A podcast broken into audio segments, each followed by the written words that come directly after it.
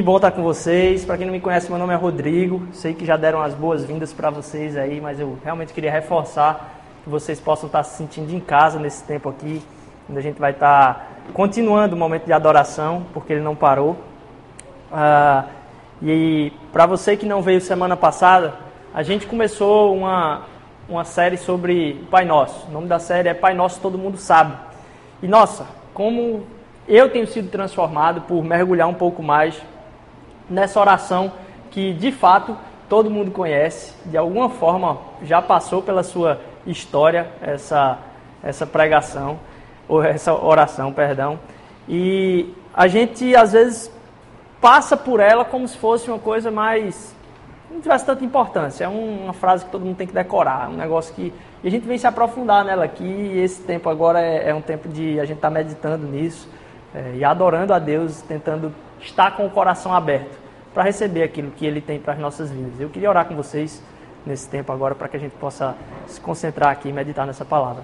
Senhor Deus, eu te agradeço porque até agora, Senhor Jesus, a gente só pôde celebrar o Teu nome, a gente só pôde dizer como o Senhor é fantástico nas nossas vidas, Senhor Deus.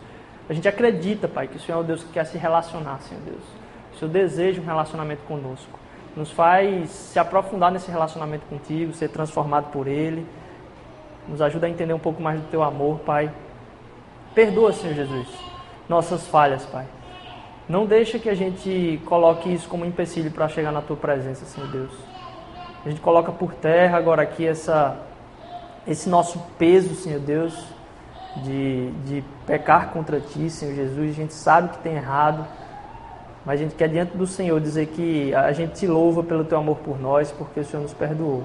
Nos ajuda a entender um pouco mais de, de, desse modelo, Senhor Deus, que teu Filho Jesus nos, nos deixou para a oração e que a gente possa ser transformado por ele. Em nome de Jesus, amém.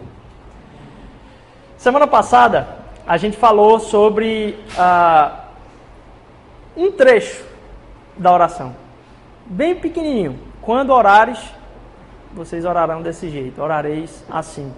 E aí hoje a gente passa para uma outra parte, é, que é o próprio o Pai Nosso. Ah, e hoje, sim, eu venho falar aqui para vocês sobre família. Hoje é uma. Não sou família aqui na Terra, mas eu venho falar sobre, sobre família aqui. E eu sei que vocês já sabem, mas eu vou entendam, eu não estou virando para lá para, vamos dizer assim, vamos ler juntos. Vocês já sabem isso, mas a gente vai, vai ler junto aqui. Eu queria que uh, Gil soltasse aí a, a oração. Está lá em Mateus capítulo 6, se você depois quiser dar uma Lê o que está antes, lê o que está depois. Está lá em Mateus capítulo 6, versículos de 6 a 13. Se não me engano, foi esse trecho que eu escolhi. Aí.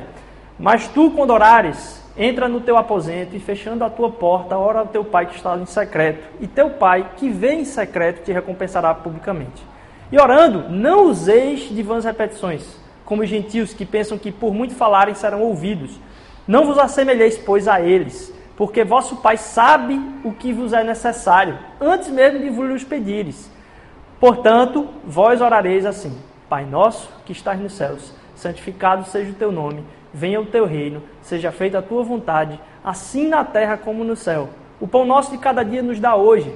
Perdoa, Senhor, as nossas ofensas, perdoa nossas dívidas, assim como perdo nós perdoamos aos nossos devedores. E não nos conduzas à tentação, mas livra-nos do mal, porque teu é o reino, o poder e a glória para sempre.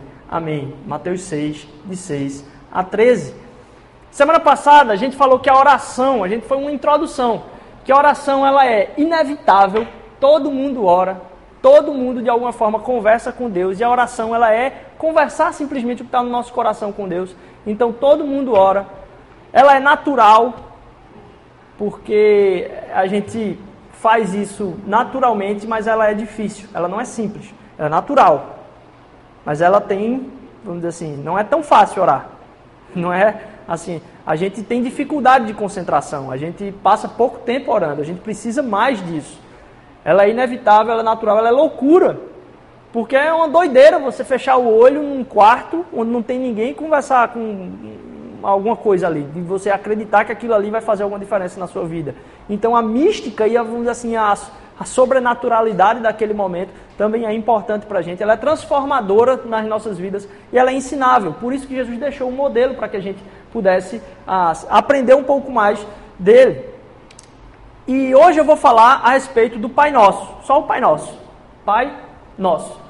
O que está nos céus vai ser como se fosse, vamos dizer assim, a transição para o próximo domingo, que é ah, santificado seja o teu nome. A gente ah, vai falar um pouquinho só dele hoje aqui, mas falar um pouco como introdução no próximo domingo do que está nos céus. Até porque o que está nos céus ele é repetido na oração. A gente vai ver também a, a vontade de Deus dos céus para as nossas vidas.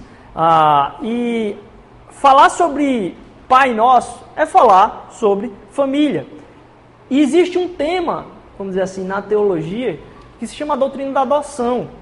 E essa doutrina é muito profunda. Então, talvez essa palavra que eu vou dar aqui, talvez ela volte a ser repetida aqui na igreja várias outras vezes, porque é uma profundidade tão grande sobre o significado da gente conseguir chamar Deus Pai Nosso, que um dia aqui não vai ser possível a gente cobrir tudo.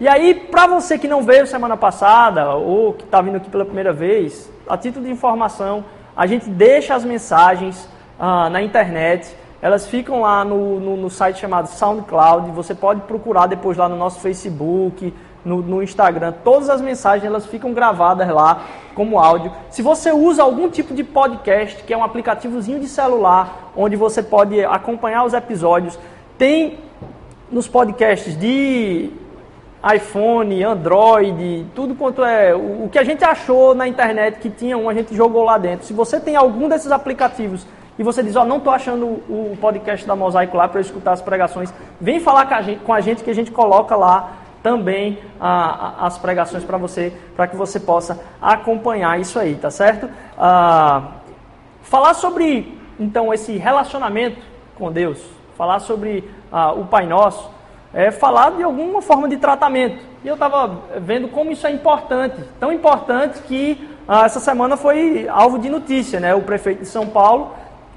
botou aí uma portaria para que se tirasse todos os tipos de pronome de tratamento ah, Vossa Excelência, essas coisas. Não tem mais isso dentro da gestão lá de São Paulo. E eu pensei, poxa, é um negócio que é, é tão importante na relação, ou na forma com que isso impacta a forma como a gente se relaciona, que é motivo de discussão. Se cria-se um negócio para impedir que a pessoa chame, ou que se deve chamar de certo jeito. E quando Jesus está dizendo, ó, oh, vocês comecem falando com Deus dessa forma, é porque isso aqui tem muito significado. Muito significado. Você dizer, Jesus dizer, ó, Pai Nosso, beleza, Jesus está chamando Deus de Pai, é óbvio. Ele é o Filho de Deus.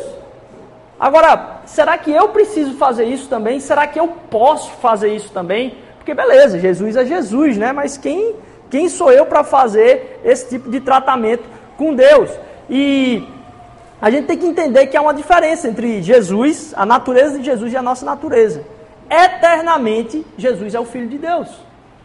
Eternamente, Jesus é parte da geração de Deus e um com ele ao mesmo tempo. É doideira, mas a pregação hoje aqui não é sobre trindade, então não vou entrar nessa, nessa parada. Mas Jesus é o Filho de Deus eternamente.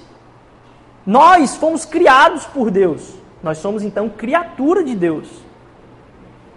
Nós não somos, por natureza eterna, filhos de Deus.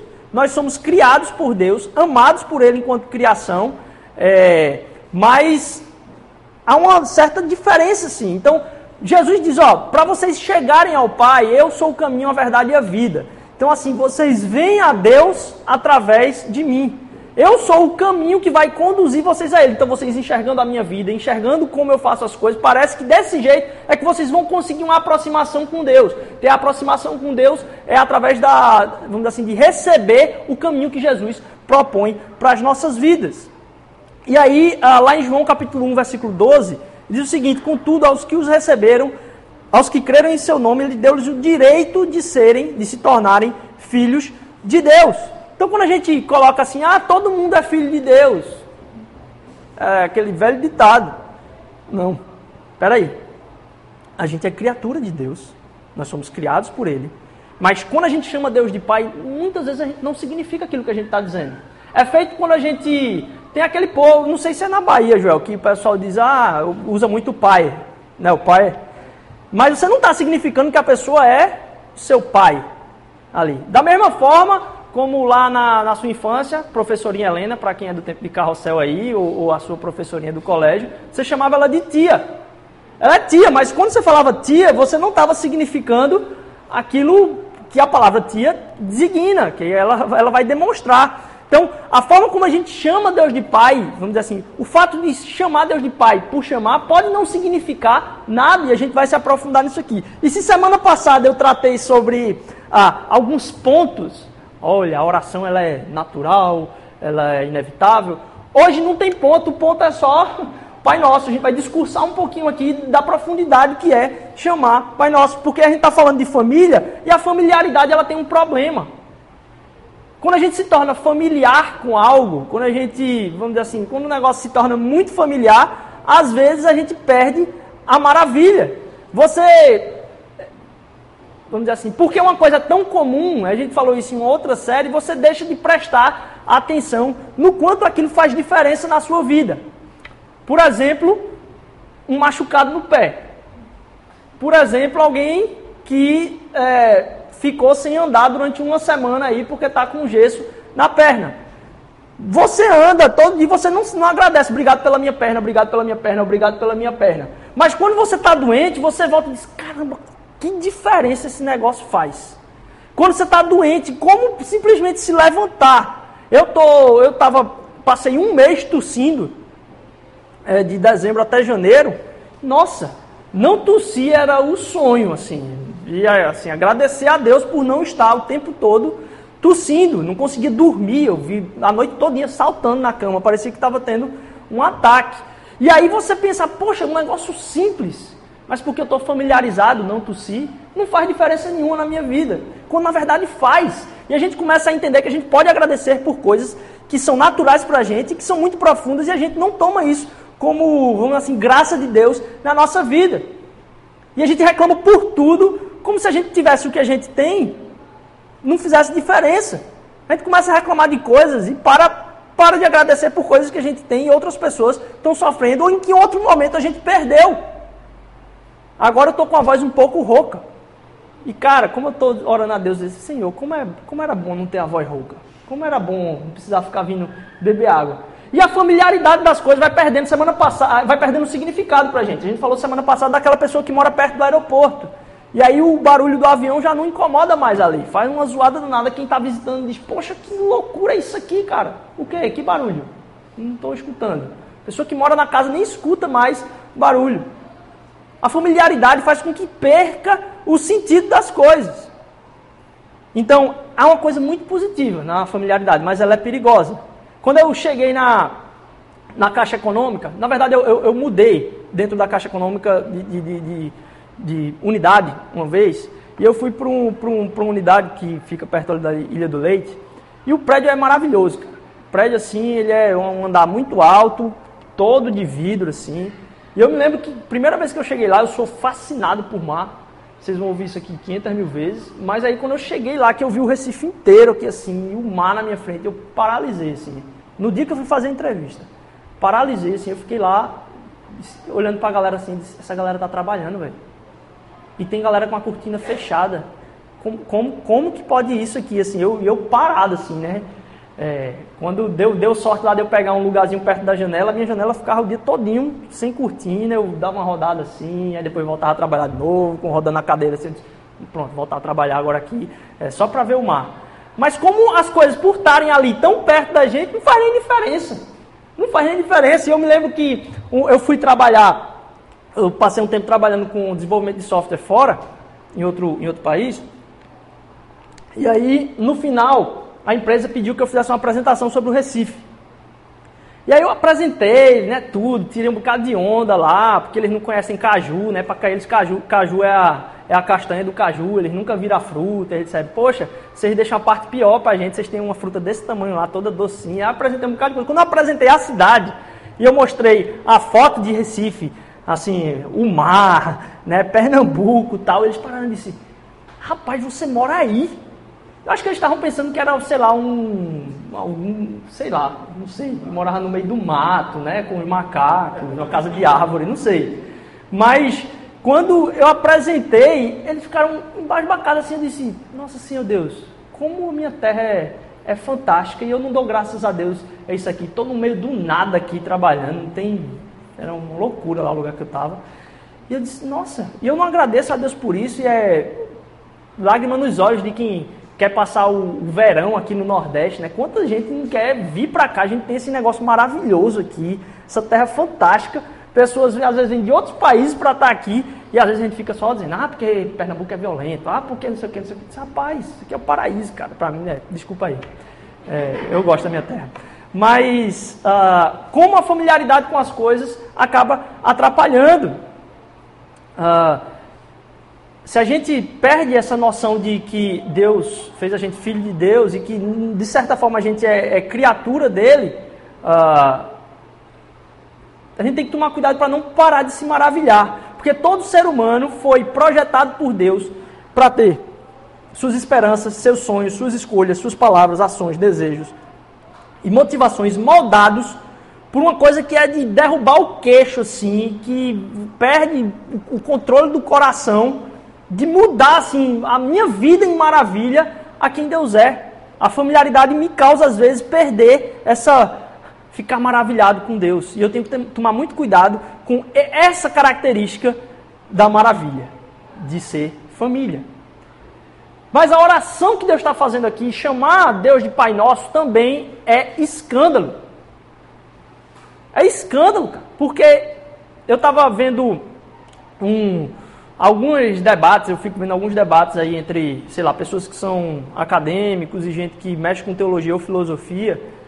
E é interessante que em alguns casos eles botam pessoas de diversas religiões para conversar, dialogar sobre, sobre a sua perspectiva a respeito do que é o mundo. E uh, é interessante que em alguns casos, quando se bota um cristão com outras religiões, uh, há uma diferença muito drástica. É que para outras religiões se torna um absurdo e isso acho que é uma característica peculiar demais do cristianismo, de dizer que Deus se relaciona conosco. Que ele tem um relacionamento amoroso e pessoal. Para isso é, para as pessoas isso é escândalo. Para o povo judeu, o povo judeu já chamava Deus de Pai. Mas a palavra que o povo judeu usava para chamar Deus de Pai não é a palavra que Jesus usava e a forma, o sentido que ele estava usando.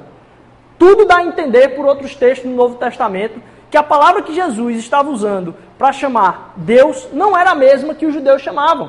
A noção que os judeus tinham de Deus, Deus chamava o povo de Deus de minhas crianças, são minhas crianças no Antigo Testamento, e o povo de Deus também chamava Deus de Pai. Mas é na noção de, vamos dizer, de simplesmente uh, patriarcalismo. É aquele de qual vem minha descendência, a quem eu pertenço. Essa noção, ela é perpetuada no Novo Testamento. Mas Jesus está falando ali uma outra palavra. Ele está falando como se fosse papai. É uma palavra de criança. No hebraico, a palavra para pai é ave. São duas letras. Ave. Quando Jesus vai usar a palavra para chamar Deus de pai, ele fala aba. Que é como se fosse a criança tentando dizer ave. Essa letra V no final, ela também tem um som de B, quando ela duplica. E quando ele, ele vai falar essa palavra, ele diz, ó, oh, papai, como se ele falasse papa. Estivesse balbuciando diante de Deus. E falar para Deus. É como se hoje a gente fosse falar, tem gente que ainda usa a palavra paizinho querido ou papai do céu. Isso para um judeu é loucura, é um desrespeito ao Deus que é o Pai e que está distante. Então a oração que Jesus fez ali, primeiro ela é escandalosa. Para Jesus tem um detalhe ainda mais. Chamar Deus de Pai, a gente às vezes acha, ah, tudo bem, vou chamar Deus de Pai porque a gente cresceu ouvindo isso. Deus não é só Pai. Deus é Criador, Deus é Rei, Deus é Senhor. Por que Jesus escolheu Pai? Por que, que ele não disse, meu Rei? Aí seria um baiano, né, Joel? Por que, que ele não disse, meu Criador, meu Senhor? Ele disse, não, papai, papai. Isso é escandaloso. E essa novidade que Jesus traz reflete uma característica do Evangelho que mostra assim: o meu relacionamento com Deus é um relacionamento amoroso de um pai com um filho. E isso é totalmente distinto, das vezes, até do que a gente vivencia. E a gente vai se aprofundar ainda aqui um pouquinho disso. Então, ele podia chamar de criador, rei, amigo, que já seria um escândalo, mas chamar de papai.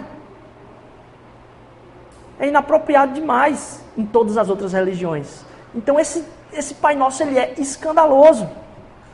E aí a gente tem que entender, talvez uma da fonte dos maiores problemas assim do relacionamento com Deus, ou de às vezes até acreditar, acreditar em Deus, é por que orar? Para que orar? A gente teve aí, poxa, essa semana esse negócio maluco aí, hoje teve a passeata, a morte aí da, da fisioterapeuta que aconteceu na nossa cidade, um negócio super trágico, ah, que chocou muita gente. E as pessoas dizem, para que, pra que orar? Se tem tanta gente que pede a Deus proteção e não volta para casa. E esse é um dos questionamentos mais pertinentes. Eu me lembro essa semana, alguém me mandou uma mensagem exatamente com essa pergunta. Disse, Rodrigo, eu tenho dificuldade. Eu não consigo entender isso. Eu disse, eu concordo com você. Para mim é muito difícil também entender por que, é que Deus permite isso. Será que não faz diferença? Tem alguma diferença? E a gente tem que começar a entender a natureza da própria oração e perceber que Deus não é simplesmente para nós um resolvedor de problemas. Porque boa parte das nossas orações é chegar para Deus resolver problemas ou agradecer porque Ele resolveu algum problema. É como se Deus fosse um cara que vai fazer alguma coisa por nós somente. E não quem Ele é em relação a nós. A oração não vem para que Deus resolva os nossos problemas. Vem para que eu me relacione mais com Ele.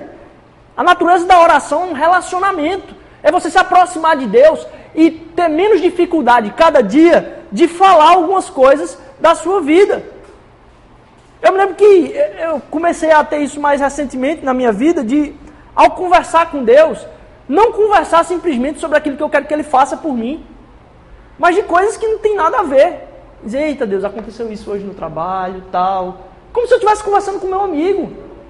Contar para ele o meu dia. Ah, mas ele já sabe. É feito quando tem aquela sua amiga que ah, sabe que você sabe das coisas, você sabe que ela fez alguma coisa, mas ela nunca chega para contar para você. Faz ou não faz diferença quando um amigo seu lhe diz o que aconteceu? A oração é por um relacionamento. Ela não é para uma solução de problemas. Deus é Pai e oração é relacionamento. E a pessoa sabe, assim, vamos dizer, o tempo que a gente gasta com ele faz diferença nesse relacionamento. Aquela frase, né? Dizem com quem andas, te direi quem é. Sabe quando alguém começa a namorar e aí você diz, poxa, fulaninho mudou pra caramba. Se você é casado, você sabe que você já mudou bastante a partir de como a outra pessoa se manifesta naquele relacionamento na sua vida. A sua vida é alterada pelo relacionamento com quem você caminha o dia todo. Então, se a gente entender que Deus é aquele que a gente vai caminhar com Ele o tempo todo, isso vai causar uma alteração na minha vida aos poucos, pelo relacionamento que eu tenho com Ele. Deus não é então um solucionador de problemas. O propósito da oração não é um, uma solução de problemas, é um relacionamento. A vontade dele é superior à minha e muitas vezes eu posso chegar para ele como um relacionamento profundo e questionar, dizer: Deus, eu não concordo com isso. Eu estou triste. Porque muitas vezes a gente guarda essas coisas. A gente não diz essas coisas para Deus. E é como alguém que é próximo e a gente não diz aquilo que a gente está pensando sobre. Como se Deus fosse se ofender com aquilo que eu não disse para ele. Ele já sabe. Ele quer sinceridade diante dele, porque ali a gente está construindo um relacionamento. Deus não é uma máquina. E aí a gente tem que parar para pensar como é que a gente fala esse pai. Como é que a gente está falando esse pai? A gente não imagina, e eu volto essa pregação, a pregação de um ponto só, a gente não imagina a profundidade que é chamar Deus de pai. A gente não imagina a profundidade dessa frase.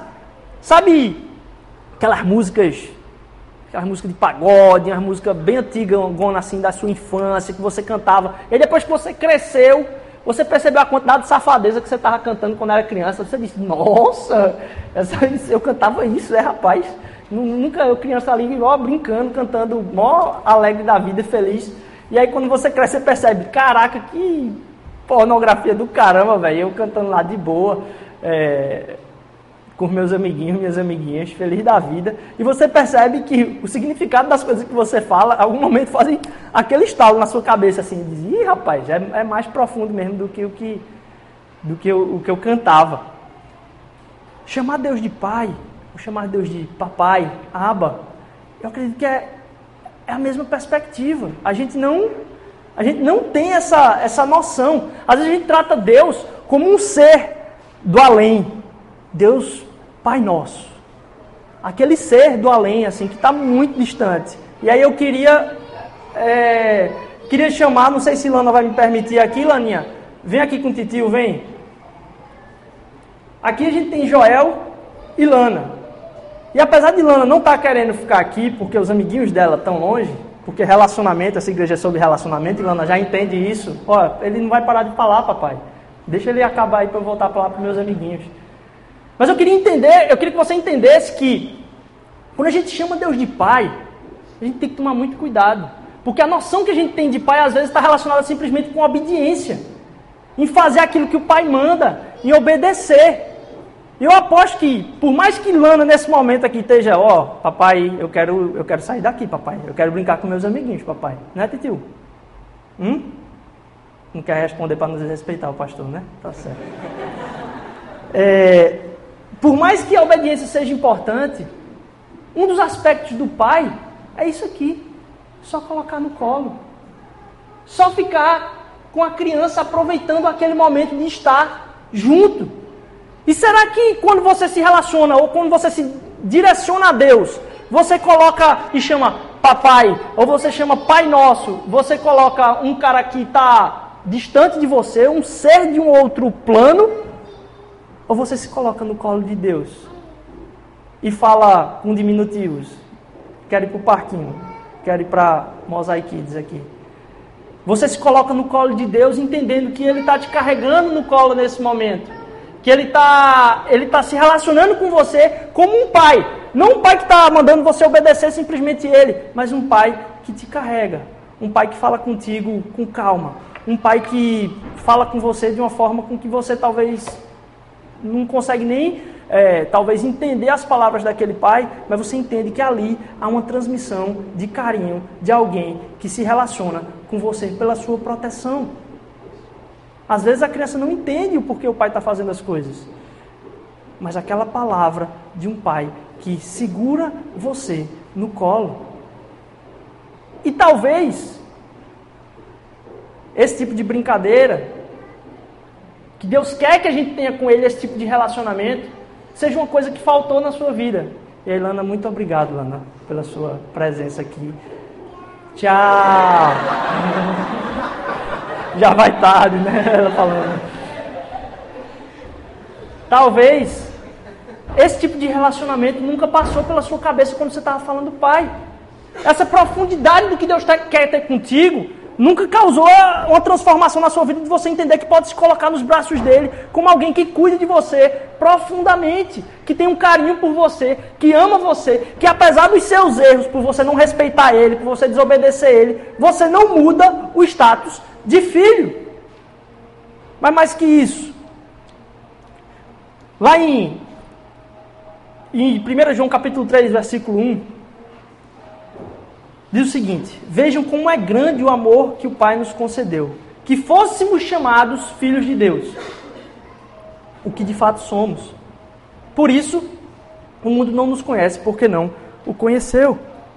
A oração só funciona como família ela só funciona como ambiente de família. E aí você pode dizer, Rodrigo, esse argumento aí é fraco, porque meu pai foi uma porcaria e minha família também foi uma porcaria.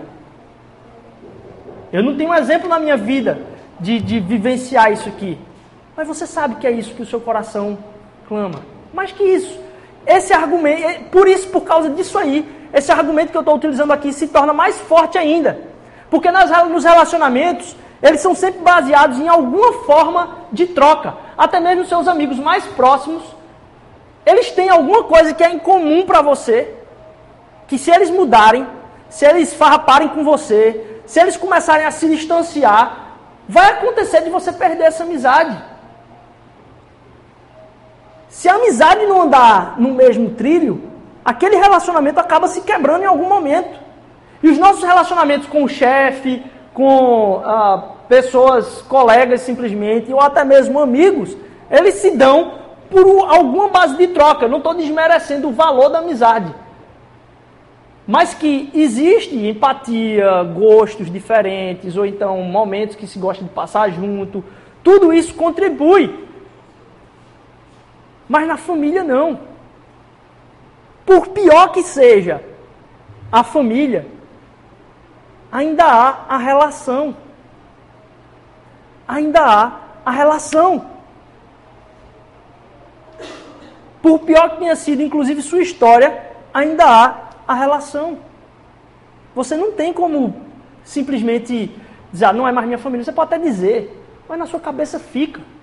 Porque não tem o que você fazer com esse relacionamento. E o Evangelho, então, se a gente estava falando das criaturas e dos filhos de Deus, o Evangelho diz respeito sobre a adoção de Deus. Nós fomos adotados, fomos colocados nesse ambiente, independentemente da sua história, você foi colocado nesse ambiente por Deus, numa relação com Ele, por mais que você não tenha tido isso na sua vida. Nós fomos adotados. E a mensagem do Evangelho é para dizer isso. Diz que simples, Rodrigo. A mensagem do Evangelho é para dizer isso. A boa nova é para dizer que nós fomos adotados. Cristo é a nossa boa nova de adoção.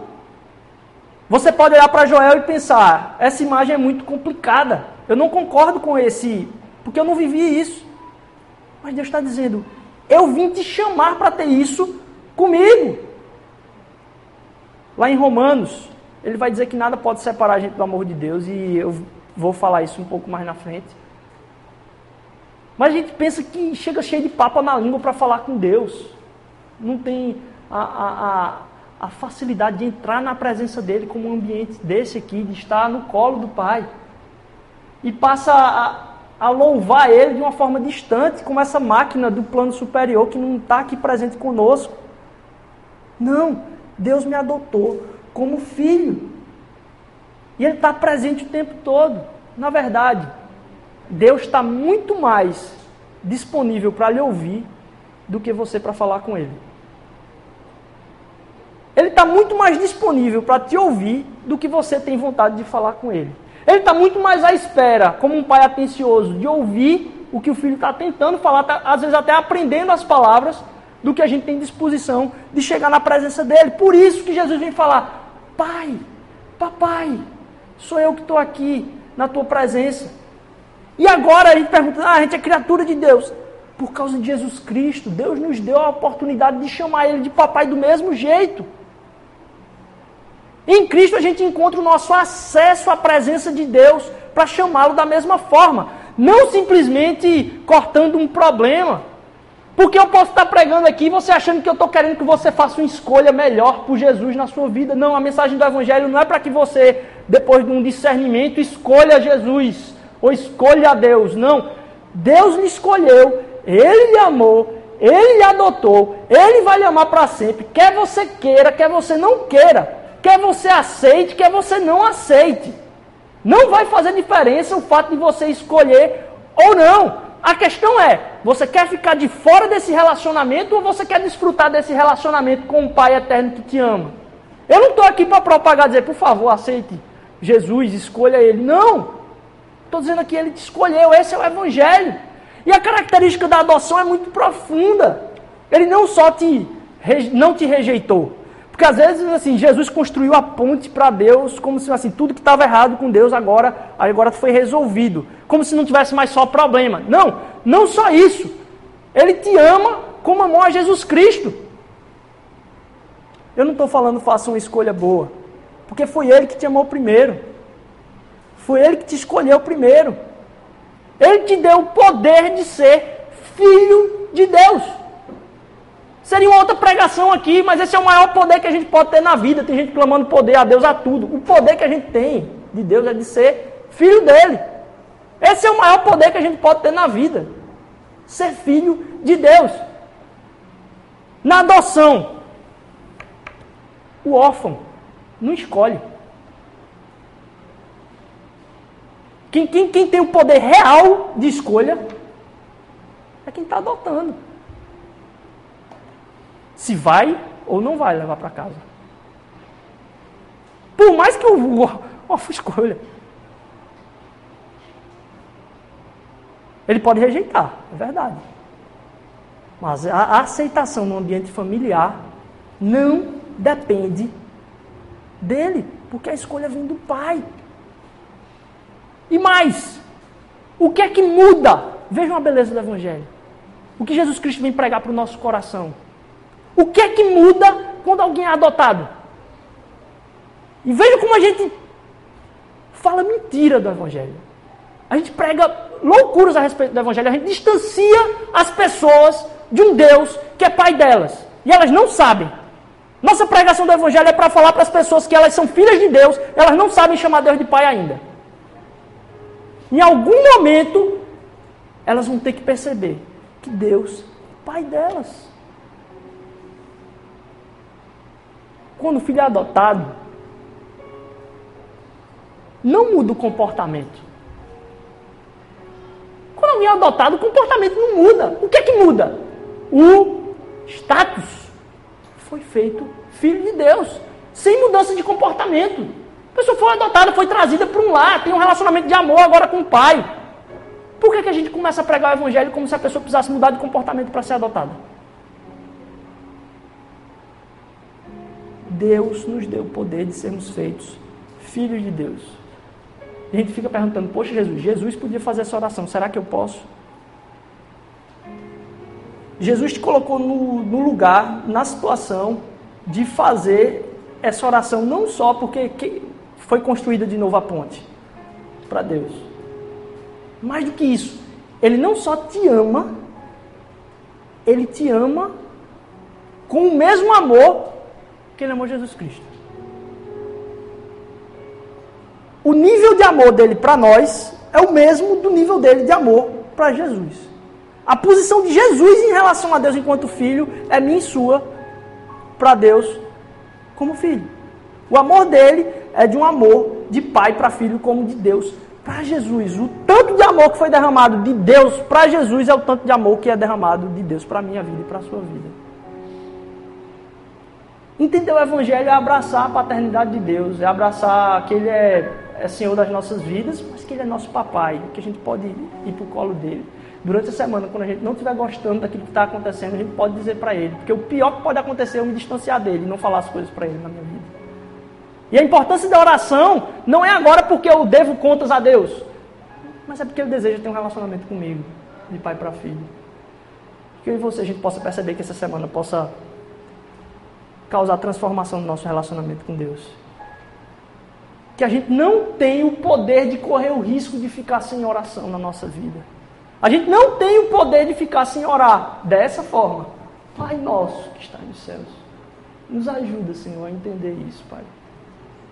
Nos ajuda a orar o Pai Nosso. E às vezes a gente acha, eu falei na outra, na outra semana, que as vãs repetições são um problema. Não são as repetições. Eu te desafio essa semana todo dia orar o Pai Nosso. Todo dia orar o Pai Nosso. Ora uma vez o Pai Nosso. Significando tudo aquilo que você está falando naquele momento. A gente vai passar muito tempo aqui falando sobre o Pai Nosso. Cada parte dele, como é profunda. Não foi um modelo jogado a casa. Ó, tá, tá aí mais uma oração para vocês. Não! Foi algo que tem o poder de mudar nossas vidas. Dia a dia. Te desafio a orar esse Pai Nosso todos os dias. Ele te chama a chamar ele de Papai. Senhor Deus, eu te agradeço, Pai, porque eu sei, Senhor Deus, que o Senhor mexeu aqui com os corações, Pai. Eu sei que o Senhor está falando nas nossas vidas, Senhor Deus. E eu sei que o teu amor por nós, Senhor Deus, não é entendido por nós de tão grande que é, Senhor Jesus. Nos faz nos colocar na tua presença, Senhor Deus, como filhos amados, Senhor Jesus. A gente esquece, Senhor Deus, de te chamar de Pai. E de entender a profundidade que é te chamar de Pai, Pai. Ó oh, Paizinho, me ajuda, Senhor Deus. Obrigado, porque foi o Senhor que nos escolheu, Pai. Eu te louvo, Senhor Jesus. Se alguém aqui, Pai, entendeu que esse momento, Senhor Jesus, é um momento de poder dizer, Senhor Deus, que eu quero ser chamado de filho, eu quero ser tratado como filho, eu nunca Nunca tinha entendido isso antes. Eu estava tão distante, eu tratava Deus como uma máquina, eu tratava Deus como um ser que tem que ouvir ou que eu tenho que prestar contas ou simplesmente eu pedir para ele solucionar problemas. Nos ajuda a ter esse relacionamento contigo, Pai. Tem alguém aqui que esse momento é o momento que Deus lampejou, colocou um insight no coração, mostrou dentro do coração que essa é a verdade, que esse é o relacionamento. Queria pedir, se você puder levantar só as mãos aí para eu, eu poder orar por você.